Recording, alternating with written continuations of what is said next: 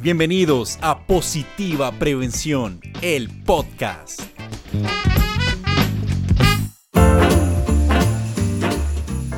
Hey, ¿qué pasa muchachos?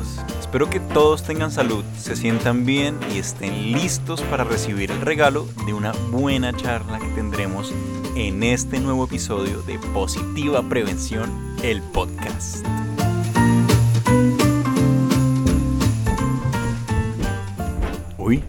¿Escucharon eso?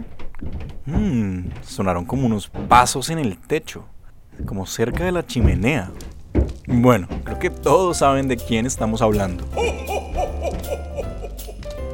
Porque esa persona en la que estamos pensando, sí, ese señor barbudo, de pinta roja, barrigón, es el que de acuerdo a la cultura popular evalúa nuestra responsabilidad durante el año para saber si nos merecemos o no los regalos del 24.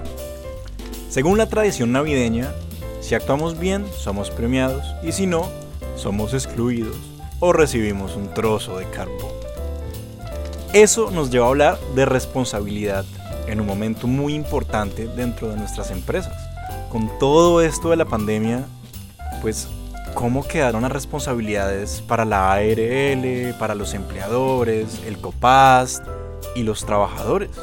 Pues bueno, para aclararnos esta duda, hoy tenemos el regalo de estar con Yuvinedi Díaz Mejía. Ella es ingeniera industrial del Politécnico Gran Colombiano, especialista en gerencia en seguridad y salud en el trabajo de la Fundación del Área Andina, auditora HSEQ y de seguridad vial, asesora HSEQ para cantera de explotación de material de río y residente de ingeniería y seguridad en el trabajo en empresa de sector de la construcción para una concesión de vías 4G. Hemos mencionado varias veces HSEQ, pero me imagino que no todos sabemos qué es lo que significa. La verdad, yo no la conocía. Pero hice la tarea y averigüé qué quiere decir las siglas. HSEQ viene del inglés QHSE, es decir, calidad, salud, seguridad y medio ambiente. Bienvenida Yubi, ¿cómo estás? ¿Cómo te trata diciembre? Bien, gracias. Aquí en la Horada Caldas, trabajando mucho, aguantando un poquito de calor, estoy en tierra caliente, pero eh, bendecida y cuidándonos con respecto a todo el tema de COVID-19. Ah, qué bueno, me encanta escuchar eso y qué rico calor, ¿no? Yubi, estamos en el mes final del año, pero para este tema tenemos que comenzar por el principio. Así que cuéntanos cuál es la definición más rápida de qué es el COPAST. Corre el tiempo ya. Bueno, entonces el COPAS es el Comité Paritario de Seguridad y Salud en el Trabajo, que está encargado de la promoción y la vigilancia de las normas en temas de seguridad y salud en el trabajo dentro de las empresas, tanto a nivel público como a nivel privado. Y pues deben estar presentes en todas las empresas sin importar la labor a la que se desempeñen y es un requerimiento de responsabilidad legal aquí en Colombia. Mm, ok, súper. Y Yubi, ya que hablamos de responsabilidades, cuéntanos, ¿qué tienen que ver las responsabilidades con el COPAST? Bueno, la responsabilidad principal del COPAST es proponer la adopción y en el desarrollo de las actividades que procuren y mantengan la salud en el trabajo e igualmente funciona como un ente de prevención y protección de todos los trabajadores de una organización con respecto a la vigilancia en el desarrollo de las actividades en materia de medicina, higiene y seguridad industrial, apoyan en el análisis de los accidentes de trabajo y las enfermedades profesionales, hacen visitas pues a los diferentes lugares de trabajo, se inspeccionan los ambientes, las máquinas, los equipos y las operaciones a ejecutar, se reciben las sugerencias del personal en materia de medicina, higiene y seguridad laboral y coordina entre el empleador y los trabajadores la solución de problemas relativos al sistema de gestión y seguridad. Listo, buenísimo. Y ya que revelamos esa parte, pues démosle la vuelta. ¿Podrías contarnos cuáles son las responsabilidades de los empleadores frente al COPAST?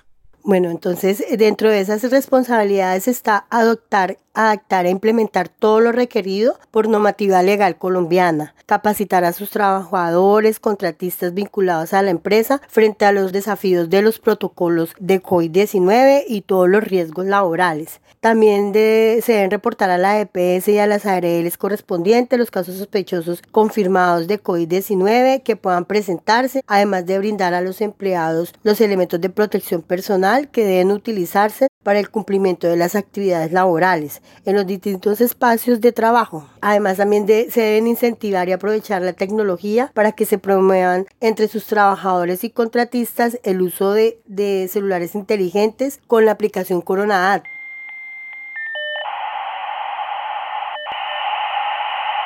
Ah, buenísimo. No, es genial ver cómo la tecnología también nos puede ayudar en este momento. Así que importante esa aplicación. Bueno, eso por el lado de los empleadores. Y si eso es lo que les toca hacer a ellos, pues ¿qué tenemos que hacer nosotros los trabajadores? Primero que todo, lo que tenemos que tener es demasiada responsabilidad con respecto a nuestro autocuidado. Somos responsables de ello, ¿sí? Y cumplir con todos los protocolos de bioseguridad adoptados y adaptados por el empleador el contratante, reportar cualquier caso de contagio que se llegase a presentar en el lugar de trabajo o con la familia eh, para que se adopten las medidas correspondientes, además de usar las aplicaciones tecnológicas para reportar los síntomas, la sintomatología. Ah, como la aplicación Corona App, ¿cierto? Claro, claro, sí. Tengo entendido que esa es la que está estandarizada por el gobierno nacional y la que se está adoptando para que todas las empresas y todos los trabajadores y la población en general la estén usando y estén haciendo pues como el reporte de sus condiciones de salud. Ah, bueno, súper, gracias Yubi. Sí, importante la Corona App, hay que usarla. Están escuchando Positiva Prevención, el podcast. Y quédense que esto se está poniendo bueno. Definitivamente el mejor regalo que podemos darnos este diciembre es cuidarnos. Así que ahora veamos qué le corresponde a nuestro anfitrión. Hablamos de las ARL y en nuestro caso positiva. ¿Cuáles son las responsabilidades de las administradoras de riesgos laborales? Bueno, es importantísimo. Las ARL deben incluir en la identificación de peligros, la evaluación y la valoración de riesgos el factor de riesgo biológico por contagio de coronavirus para identificar las actividades de mayor exposición y de este modo determinar qué controles se deben implementar. Asimismo, las ARLs deberán disponer de un equipo técnico responsable para orientar a sus empresas y deberán suministrar asistencia técnica para la vigilancia de la salud de los trabajadores, además de responder de manera ágil y oportuna a las solicitudes de las empresas referentes al control del riesgo laboral por COVID-19. Claro, es que prácticamente es un trabajo en equipo constante para que todos estemos mejor.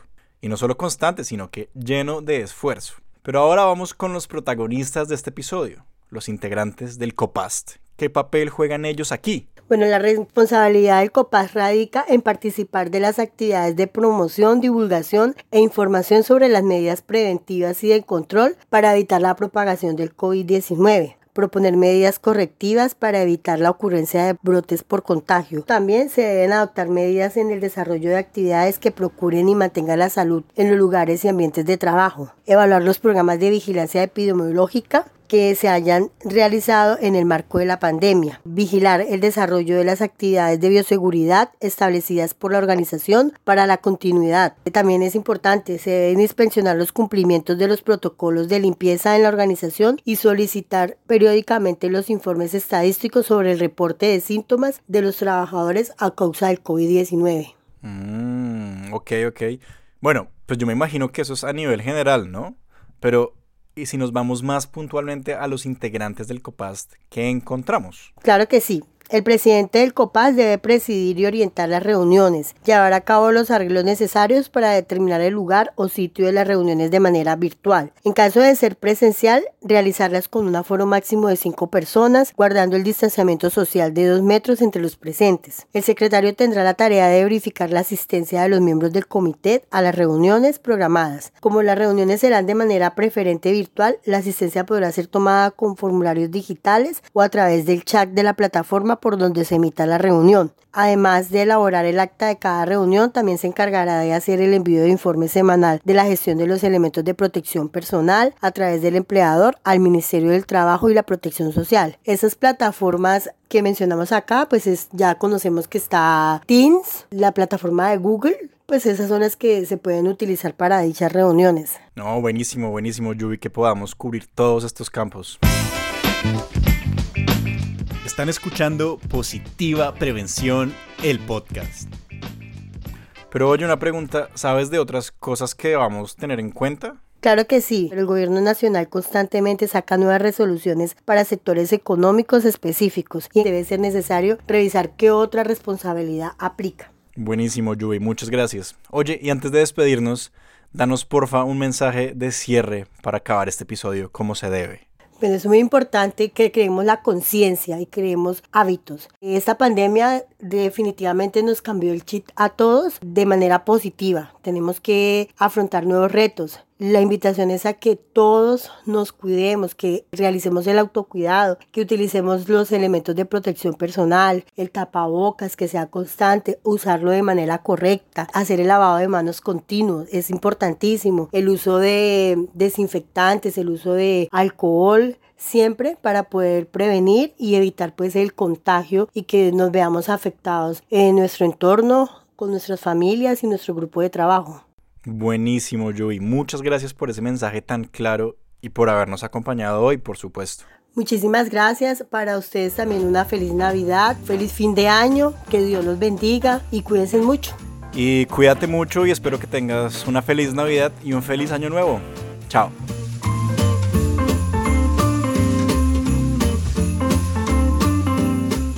Y bueno, queridos oyentes, así concluye este episodio y espero que seamos conscientes de todo lo que aprendimos hoy.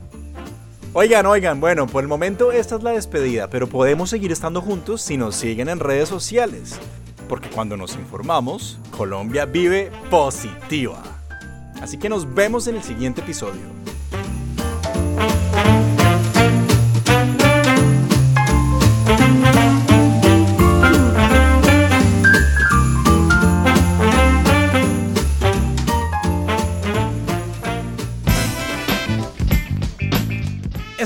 Otro episodio de Positiva Prevención, el podcast.